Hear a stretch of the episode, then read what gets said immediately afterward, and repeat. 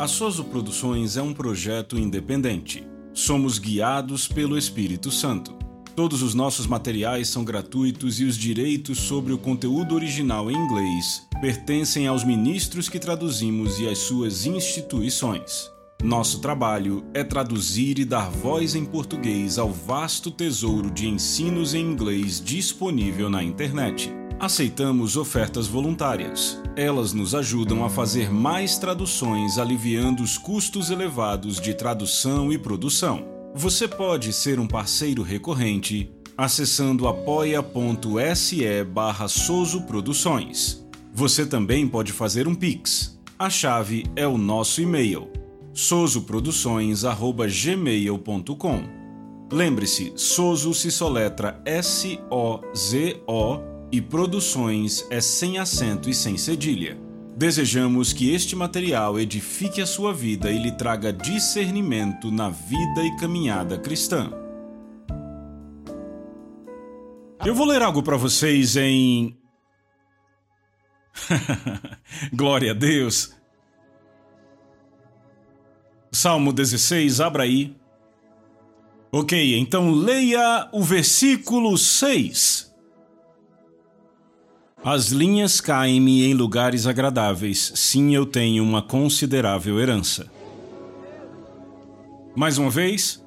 As linhas caem-me em lugares agradáveis, sim, eu tenho uma considerável herança. Mais uma vez.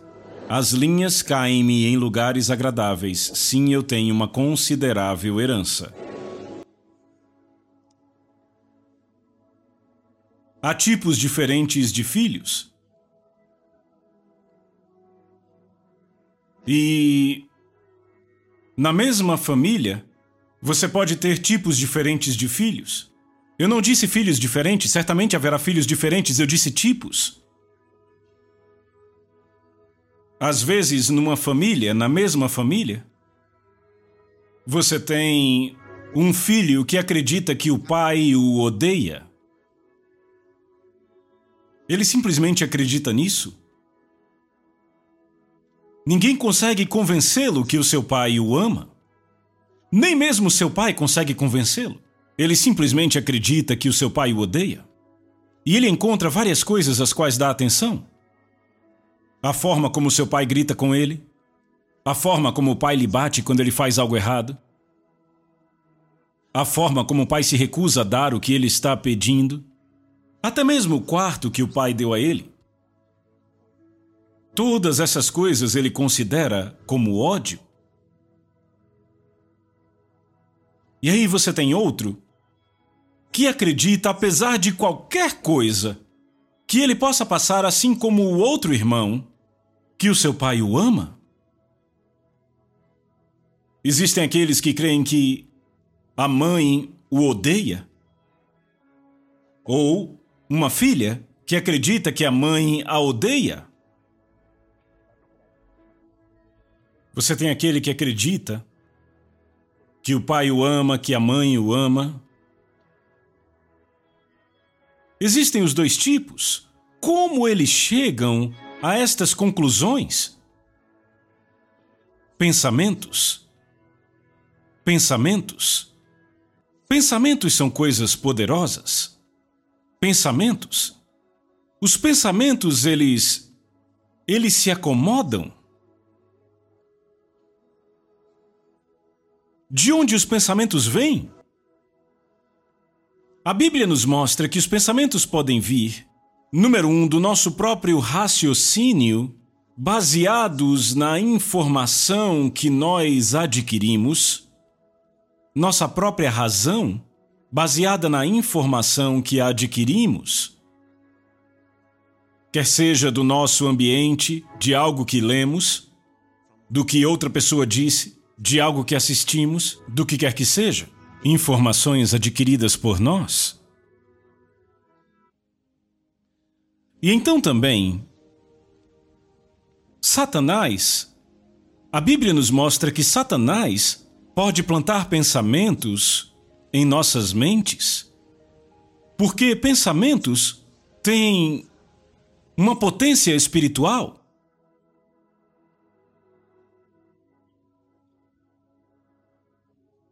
Você está acompanhando? Pensamentos podem ser lançados em sua mente? Pensamentos são informações vestidas com imaginações?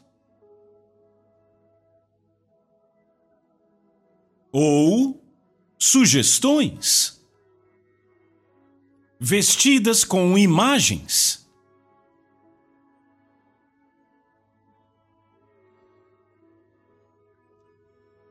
E pensamentos também podem chegar até nós como vozes inaudíveis.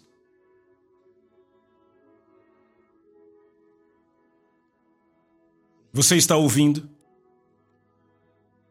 Deus também nos envia pensamentos. Então, pensamentos podem vir de nós, baseada em nossa própria informação adquirida. Pensamentos podem vir de Satanás ou dos seus demônios, ok? Satanás ou os seus demônios, e pensamentos podem vir até nós de Deus e dos seus anjos.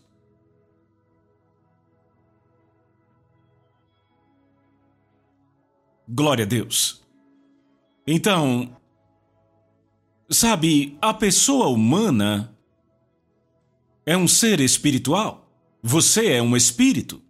Você não é um corpo. Este corpo que você vê não é você. O seu corpo é a casa na qual você vive. Então, o verdadeiro você não é um corpo. Você é um espírito. Você vive num corpo, é por isso que quando alguém morre, o corpo da pessoa pode estar completo. Tudo pode estar completo no corpo dela. Então, o que aconteceu? O seu espírito, a pessoa verdadeira, saiu. E aí, então, sabe, tem gente que faz perguntas estúpidas por causa da limitação do raciocínio delas. O espírito humano não é o corpo que você vê. Então, às vezes, você tem pessoas que, porque elas um, estudaram em alguma um, escola que é apenas para o cérebro, elas acham que têm algum conhecimento e elas dizem: ora, você diz que o espírito humano vive em um corpo. E aí elas, elas tentam esboçar para nós a anatomia do ser humano. E elas conseguem nos mostrar tudo. E aí dizem para nós: ei, vem aqui, me diga onde é que o espírito fica. Veja, esta mente está cheia de conhecimento humano, então não há mais espaço.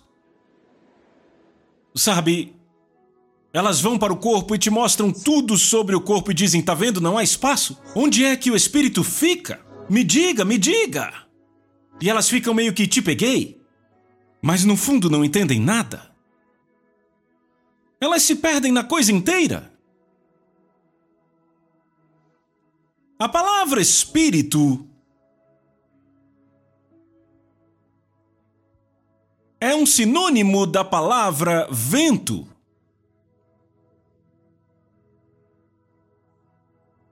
Você entende isso? Vento, que significa que opera com o caráter do vento. Você entende? Agora, o que isso te diz? Imagine quanto espaço há em você, suas narinas, os seus olhos, até mesmo a sua pele. O ar pode entrar em você? De todas as formas. Se o ar consegue entrar em você, o espírito pode entrar em você. Porque este é o caráter do espírito. E você não usa tamanhos físicos para descrever um espírito?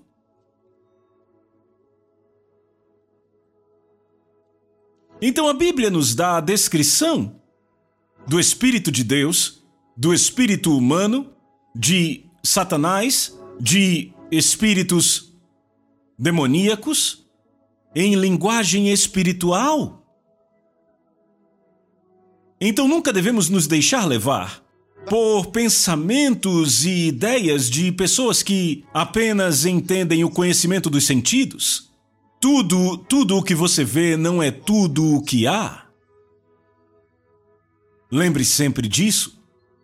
Tudo o que você vê não é tudo o que há. E se você estudasse ciência de verdade, você saberia disso? Aleluia! Então eu disse isso para falar o seguinte: você é um espírito, você vive em um corpo, e Deus se comunica com o seu espírito. Ele se comunica com o seu espírito. Você conhece a Deus a partir do seu espírito? Não dá para conhecer a Deus da sua mente. É por isso que a palavra de Deus é revelação. A palavra de Deus é revelação, ele revela a si mesmo através da sua palavra e ele se revela através do seu espírito. Em Romanos capítulo 10, verso 10, a Bíblia diz que com o coração o homem crê para a justiça. Você vê com o coração, não com a sua mente? Você crê com o seu coração? Você crê com o seu coração? A palavra de Deus é a instrução de Deus a palavra de Deus é a informação de Deus. E quando Deus te dá a palavra dele, veja, você tem que entender que há certas coisas contra as quais você não discute porque estas coisas são chamadas de são chamadas de verdades. Você não discute com verdades. Você debate com suposições. Quando algo se tornou uma verdade, você não discute com isso. Porque é uma verdade. Agora, até que haja uma verdade maior, você fica com aquela verdade? Então, um mais três dá quanto? Quatro. Esta é uma verdade. E não existe outra verdade além de um mais três ser igual a quatro. Até que haja uma verdade maior, temos que ficar com esta. Sabe, por exemplo, dia desses, Plutão deixou de ser planeta? Você se lembra? Tem gente que não sabia? Lembra que falávamos, ah, existem tantos planetas? Lembra? E lá estava no meio deles Plutão? E recentemente tiraram Plutão. Ele não é mais um planeta? E sabe, você. Toda a sua vida, você acreditou que Plutão era um planeta? E alguém em algum lugar disse: ah, não é, não é mais não. E você ficou, meu Deus, onde eu estou? Mas é assim que é. Você entende? Mas em Cristo, a verdade dele é revelada. Aleluia! E precisamos saber quando existe uma verdade presente, como havia uma verdade no Velho Testamento e aquela verdade se tornou obsoleta quando Cristo veio e ele nos trouxe uma nova verdade. Glória a Deus! A verdade antiga era: para Deus te abençoar, você deve obedecer todos estes mandamentos que Moisés trouxe. Se você fracassa em obedecer todos esses mandamentos, estas bênçãos não virão sobre você, mas a maldição virá sobre você. Esta era a verdade até Jesus vir viver e morrer por nós, e ser enterrado por nós e Deus o ressuscitar dos mortos, e uma nova verdade vir à realidade. Aleluia! Então há uma nova verdade. E esta nova verdade não diz que Deus vai te abençoar se você obedecer a Deus. Esta era a verdade antiga. Mas veja, muita gente ainda vive suas vidas de acordo com a verdade antiga. E isto é um problema. Existe uma nova verdade? Esta nova verdade é: se alguém está em Cristo, ele é uma nova criatura. Isso é muito poderoso, isso é 2 Coríntios capítulo 5, verso 17. Diz: se alguém está em Cristo, ele é uma nova criação. Não diz que a pessoa será uma nova criação. Não diz que a pessoa será uma nova criação se ela se esforçar o suficiente. Não diz que ela será uma nova criação se ela agradar a Deus. Diz: se você está em Cristo, no que diz respeito a Deus, estar em Cristo significa receber Cristo como Senhor em seu coração, confessando o senhorio dele sobre a sua vida, e ele te catapulta com a própria obra que ele realizou. Dentro do reino de Deus, Significa quando você proclama o senhorio de Jesus sobre a sua vida, você é automaticamente catapultado para dentro do reino de Deus. Você se torna um membro da família dele. Esta é a obra dele, o seu trabalho é anunciar, declarar o senhorio dele sobre sua vida, declarando em fé: Eu creio que Jesus Cristo foi ressuscitado dos mortos, e eu confesso com a minha boca que Jesus Cristo é o Senhor da minha vida. Quando você faz isso sinceramente, ele cumpre a parte dele. Você é catapultado para Cristo. E entenda: Cristo é uma pessoa e Cristo é um lugar. Você entende? Então, de repente, você é despertado no reino do Espírito, você é despertado para a paternidade de Deus. Você agora o conhece como seu Pai. Agora aqui está o ponto. Se alguém está em Cristo, é a verdade presente, se alguém está em Cristo, ele é uma nova criação, quer ele se sinta assim ou não. Isto não é importante. A questão é: você creu que Deus ressuscitou Jesus dos mortos? Sim, Senhor. Você confessou o senhorio do Senhor Jesus Cristo sobre a sua vida? Sim, Senhor. Se você pode confiar em si mesmo que você quis dizer o que disse, e se confia que ele quis dizer aquilo que ele disse, porque ele disse que se você crer com o seu coração e confessar com a sua boca, você pode confiar que ele vai cumprir a parte dele, aceitando você, recebendo você nele mesmo como um filho. Como um filho, alguém que pertence a ele, e ele transferirá a você a vida eterna. Então, se você crer que você fez a sua parte e que foi honesto nisso, Creia da mesma forma que ele te respondeu e que ele foi honesto nisto. E está feito. Então, a partir deste momento, você pode proclamar ousadamente que é filho, porque se não proclama ousadamente, está dizendo que Deus é mentiroso. Você está dizendo que confia em si mesmo, que proclamou com fé, mas que ele não ouviu você, que ele, que ele não cumpriu a parte dele. Ele disse: se você crer que eu ressuscitei Jesus dos mortos, se você crer que ele foi ferido pelas suas transgressões, moído pelas suas iniquidades, você não entende isso? Que ele morreu por você? Se você crer nisso e confessa que ele é o Senhor da sua vida, Deus diz que a vida eterna, a vida e a natureza de Deus serão transferidas automaticamente à sua vida naquele momento, porque ele diz que aquele que crê tem a vida eterna. Não diz terá, tem. O crente tem. O momento em que você crê é o momento que tem. Então, não crer que ele te deu a vida eterna é chamar ele de mentiroso.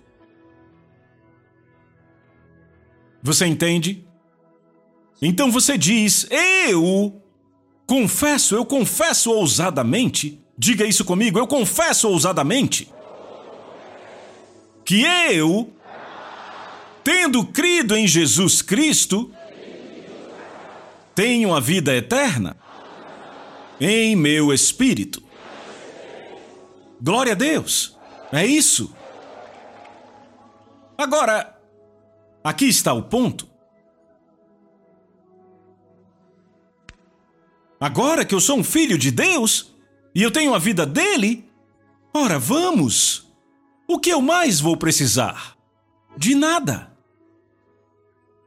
Você é assim mesmo. Ora, imagine se é verdade que ele morreu por mim e que ele foi ressuscitado dos mortos por mim, se isso é verdade, e é verdade. Se é verdade que eu recebi a vida e a natureza dele em meu espírito, pela palavra dele que ele profetizou e decretou, se é verdade, por que eu precisaria fazer qualquer coisa para ser abençoado? Não faz sentido, vamos, fale comigo. Não faz sentido. Se eu sou um filho nesta família, então eu sou um herdeiro nesta família. Não porque eu mereça, mas porque eu nasci aqui. Ora, vamos, alguém, você ouviu o que eu disse? A razão pela qual as bênçãos de Deus te pertencem não é porque você está indo muito bem.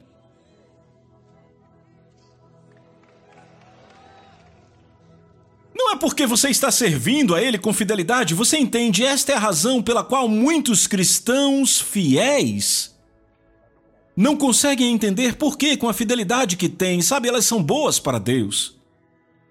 Elas usam roupas compostas nos domingos. Sabe, eu quero dizer, não fazem nada errado. Elas são limpas e estão bem. Sabe, elas estão bem, elas são, elas são legais. Elas não conseguem entender por que a oração delas parece que nem sempre é respondida. Não conseguem entender. Sabe, teve uma vez eu ouvi uma história de algo que aconteceu em Benin.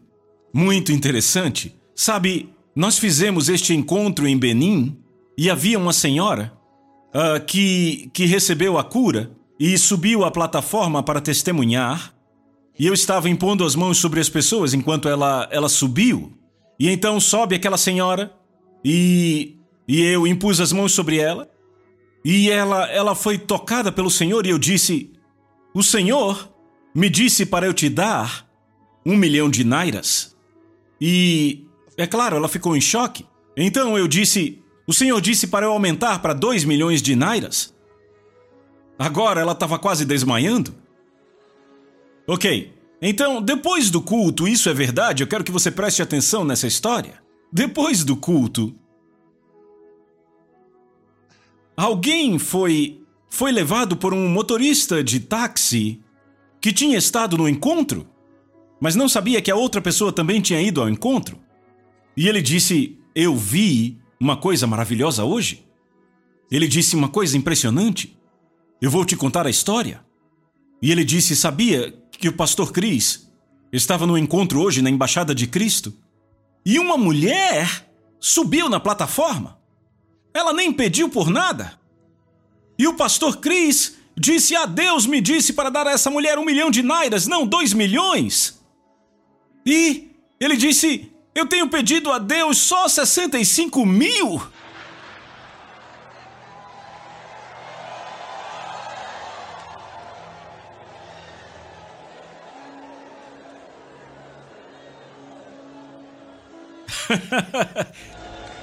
Você está acompanhando?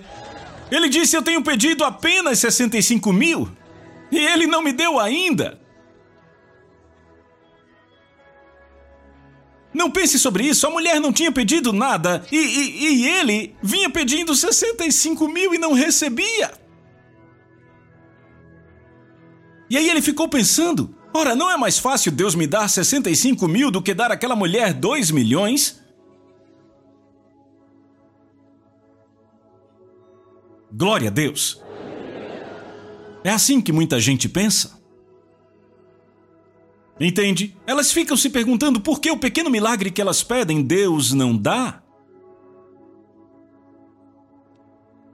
E é esse tipo de pessoa que, na mente delas, acham que não são muito levadas a sério como crentes. Como é que pode? Tem gente que recebe tanto milagre. É esse tipo de pessoa que pensa assim, que diz que os milagres são falsos? Porque nós não estamos agindo da forma que elas acham que deveríamos agir? Entende? Então o milagre deve ser falso. Ah, ele deve estar fazendo alguma coisa. Como pode ter tanto dinheiro? Deve estar roubando algo. Eles devem estar mexendo com alguma coisa de drogas, alguma coisa. Devem estar fazendo algo errado. É dinheiro demais. Deve ter algum engano. Então, o tempo todo, esse pessoal vem para os nossos cultos tentando descobrir qual é o truque. Um barulhinho, eles já olham de lado assim. Você acha que estão ouvindo a mensagem? Não estão. O tempo todo estão procurando onde, onde está o truque. E quando os diáconos trazem os envelopes, elas examinam e examinam e examinam. Sabe, ficam tentando descobrir o que é isso que eles estão fazendo. Glória a Deus, mas eu quero mostrar a vocês essas coisas nas quais cremos, que tornaram as nossas vidas belas. Agora, não entre, não deixe, não deixe ninguém te enganar. Sabe, às vezes as pessoas dizem: Ah, estão escrevendo coisas sobre o pastor Cris, ouçam. Tudo isso que eles escrevem, seja bom ou mal, não faz nenhuma diferença. Ei, você está me ouvindo? Quando escrevem algo bom, eu não me importo em ver. Quando escrevem algo ruim, eu não me importo em ver. Sabe por quê? Porque eles não são um fator. Você entende? Não são um fator. Então seja esperto, nem dando ouvidos a eles. Porque sabe, pessoas que estão embaixo querem sempre arrastar outras pessoas para ficar com elas. Enquanto você está com elas, você é amigo. Comece a fazer progresso para ver, se torna um inimigo. Se nós estivéssemos numa pequena igreja, como alguém, outro ministro, uma vez disse: Ah, o pastor Cris estava numa igreja caindo aos pedaços anos atrás, como ele pode dizer que Deus deu dinheiro a ele para fazer o que ele está fazendo? Eu conhecia ele anos atrás, na igreja onde ele começou. Ele queria dizer que eu tinha pego o dinheiro de alguém, não é o mesmo Deus que estava com ele lá na igrejinha? Porque Deus não deu dinheiro a ele naquela época? Irmão, eu estava crescendo em minha fé esse tempo todo. Será que você não entende?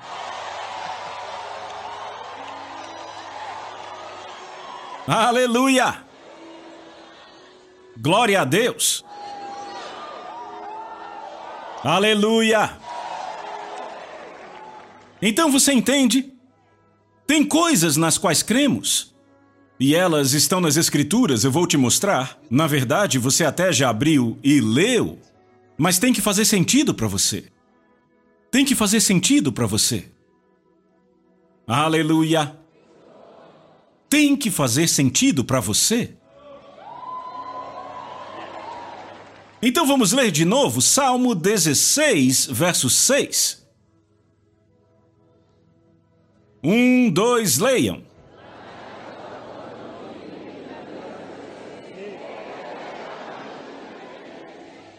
As linhas caem-me em lugares agradáveis. Sim, eu tenho uma considerável herança uma considerável herança. Muito bem, agora. Sabe, a Bíblia diz para estudarmos, ok? E. Estudar significa que você deve exercer alguns esforços dolorosos para ver através da palavra, para ver exatamente, exatamente o que está sendo dito. Eu leio várias traduções quando eu estudo, para eu ter todas as nuances.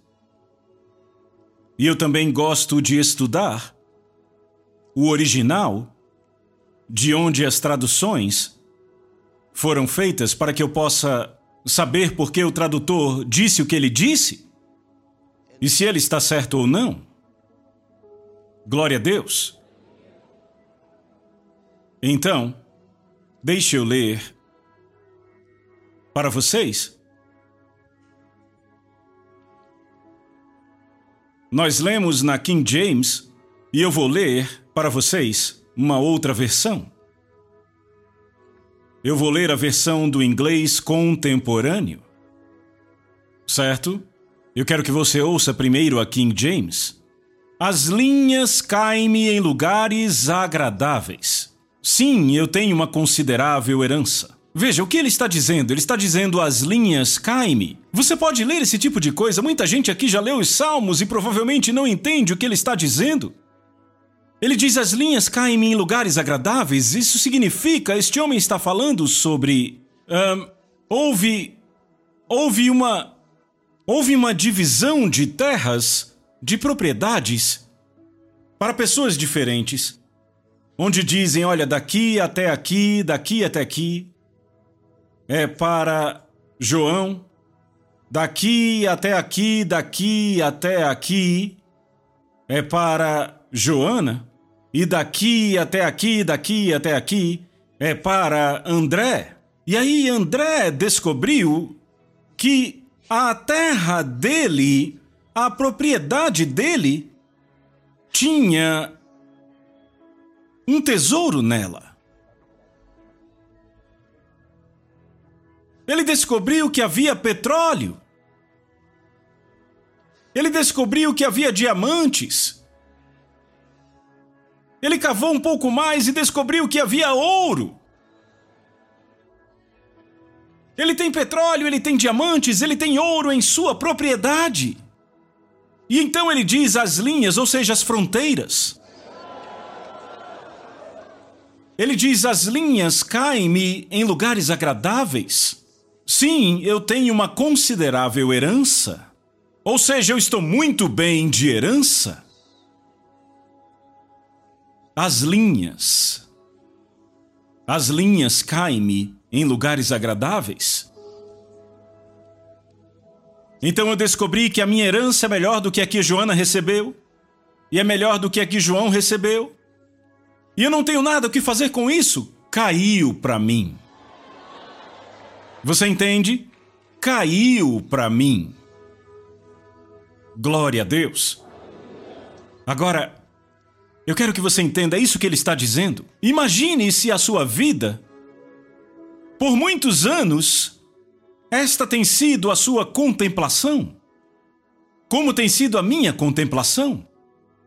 Sabe, enquanto outro cara está lutando com Deus, Oh Deus, faça para mim, Deus, faça para mim, Deus. Eu apenas dizia as linhas caem-me em lugares agradáveis. Veja, eu estava gastando tempo cavando o meu ouro. Você entende?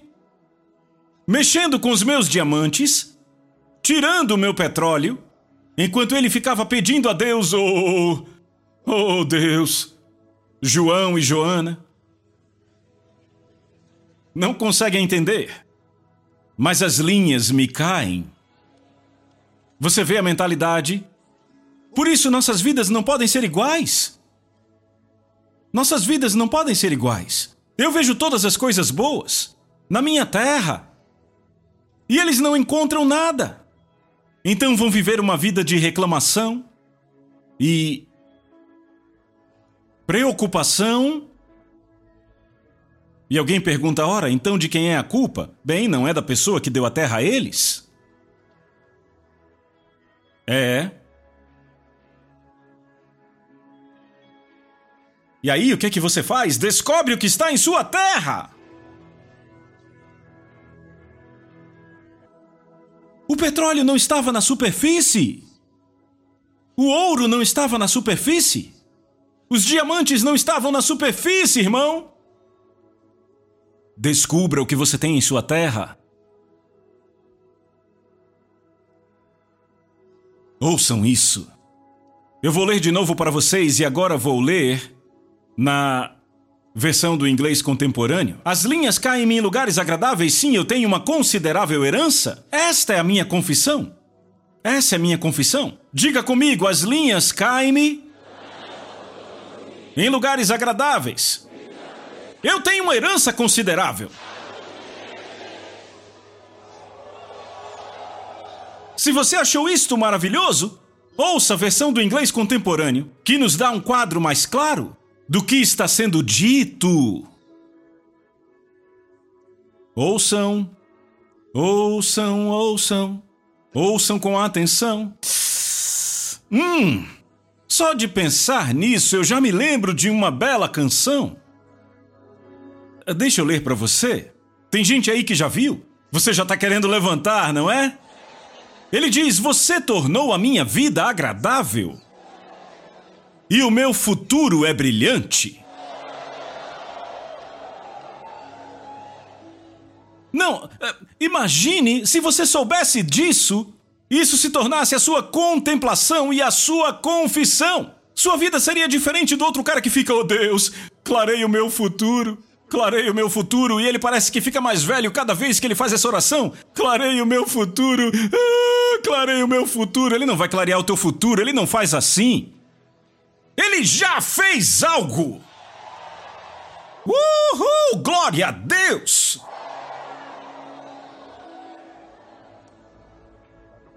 Será que você não vê? Você viu isso? Você torna a minha vida agradável e o meu futuro é brilhante.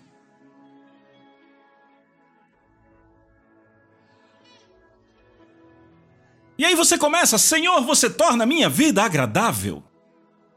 E sabe, no momento em que você faz esta confissão, a partir do seu espírito, tudo se alinha com a sua confissão.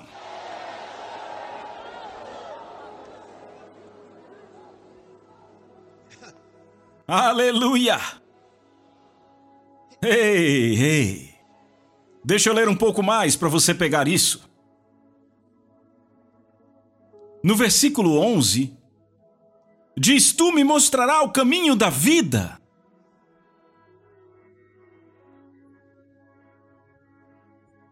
Você encontrou?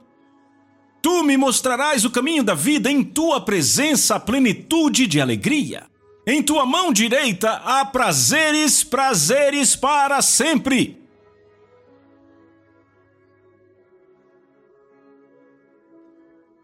Pergunte, pergunte a alguém do seu lado por que a sua vida é tão difícil, irmão. Veja, esse não é o plano de Deus. Não é o plano de Deus que a sua vida seja tão difícil. Aí alguém diz: Eu vivo uma vida tão difícil, você é o problema. Sabe, nas vezes que as pessoas nos perguntam: É assim mesmo como vocês dizem?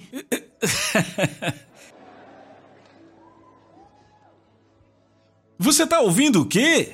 Você quer outro livro que te diga algo diferente? É, mas é porque não é a mesma Bíblia. Não é a mesma Bíblia.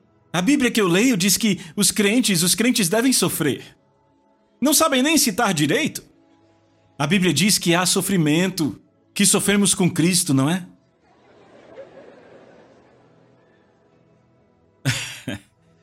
tá bom, como é que você está sofrendo com Cristo? Como é que você está sofrendo por Cristo? Vai, como? Como? Ah, tem umas dificuldades, né? Que tipo de dificuldade? Às vezes, a pessoa pode não ter dinheiro, sabe? Ok, ok, ok, ok, ok. Se, se, se, se, se essa pessoa alguma vez não tem dinheiro, o que ela deve fazer? Ah, deixa acontecer, né? Você tá errado, é por isso que você tá errado.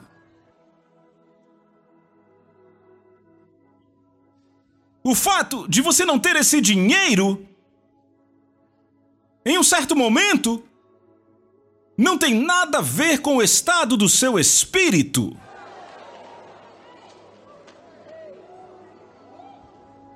Não tem nada a ver com o estado do seu espírito. A Bíblia diz: do seu coração procedem as saídas da vida. O que significa que desse seu coração é de onde o dinheiro deve vir, é de onde tudo que você precisa na vida vai vir. Porque você destrói a fonte. Está em seu espírito. Então recondicione o seu espírito, reprograme o seu espírito para que ele te entregue todas as necessidades da vida supridas que você precisa. Tem gente que diz: "Ah, Deus não responde". Ah, nossas orações com os nossos desejos, o que a gente quer, ele só supre nossas necessidades. Ok. E aquela parte que diz: Tudo aquilo que pedires ao Pai em meu nome, isto eu farei para que o Pai seja glorificado. Se pedirdes alguma coisa em meu nome, qualquer coisa, qualquer. Qualquer. Qualquer. Então ele não responde aos seus desejos, só às necessidades. Você não ora por suas necessidades? Você só pede as coisas que você quer? Você não pede por suas necessidades? Ele já nos disse: Não sabeis que meu Pai sabe as coisas que vocês necessitam? Ele disse que as aves do céu, elas não pedem nada. Ele disse: Seu Pai as alimenta. Ele disse: Vocês valem mais do que muitas aves. Significa que as coisas que você precisa, precisa, não precisa pedir. Ele disse que o seu pai sabe. Significa que as coisas que você pede são os desejos, o adicional às coisas que você quer ter. Você entende agora por que algumas pessoas dizem eu só tenho pedido por 65 mil e ele ainda não me deu? Porque a pessoa está precisando disso. E na hora que. Veja, se você apenas pede a Deus pelo seu aluguel, você é um egoísta. Oh Deus, o aluguel custa 1.500, eu só quero 1.500, Deus. 1.500, só isso não é de espantar que Deus não esteja te ouvindo. Por quê? Você precisa de mais do que 1.500. Esses 1.500 não incluem o seu dízimo. Se você tirar o dízimo, não consegue pagar o aluguel. Então por que está pedindo só 1.500? Pelo menos adicione o dízimo. Isso não é tudo. Isso não é tudo. E quanto às outras sementes que você quer dar? E os projetos que você quer financiar? Ouçam, irmãos e irmãs, cresça o suficiente para fazer as demandas corretas ao nosso Pai Celestial, que é rico o suficiente para suprir. Seja ousado. Você, você, você acha que é um tipo de humildade quando você diz: "Ah, Deus, eu nem vou pedir muito. Deus, eu só quero o dinheiro do ônibus para ir para o trabalho." Deus está dizendo: "Você só pensa em você mesmo?" Você só pensa em si mesmo? Que tal se tornar grande o suficiente para ajudar as pessoas na sua área? Que tal isto? Que tal isto? Deus quer que os seus sonhos sejam grandes o suficiente para que ele faça parte do sonho. Se o seu sonho for pequeno, Deus não pode ser parte dele. Deus não gosta de sonhos pequenos. Ele não gosta de fazer parte de sonhos pequenos. Ah, agora você está entendendo. Sonhe grande o suficiente para que Deus faça parte disso. Há tipos diferentes de empresários. Eh, eh, se, se, você vai, se você vai a um banco e você diz que precisa de uma certa quantia de dinheiro, eles vão te passar para alguém? Se você pede dois mil, eles dizem, vai para aquela mesinha ali, ó. E dizem, qual é o objetivo? Ah, nada, eu só quero esse dinheirinho mesmo. Tá bom, então fica aí, tá? Se você chega e diz, eu quero 5 bilhões, eles perguntam, o que você faz? Ei, o que você faz? Na hora que você diz o que faz e o que quer fazer com 5 bilhões, eles vão entender esse cara sabe o que quer, eles vão dizer: "Ah, espere um minuto aqui então, por favor". Vão chamar alguém, um funcionário de cargo mais alto para te ver.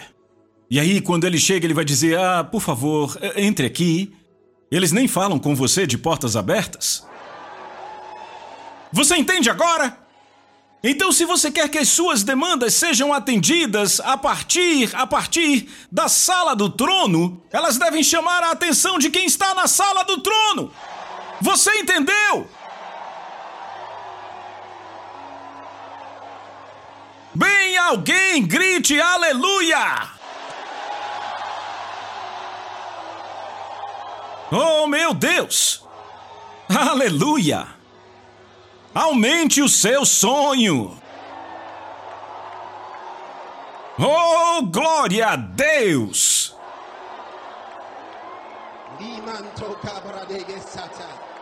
Levante suas mãos para o céu. Fale em outras línguas. Ore no Espírito Santo.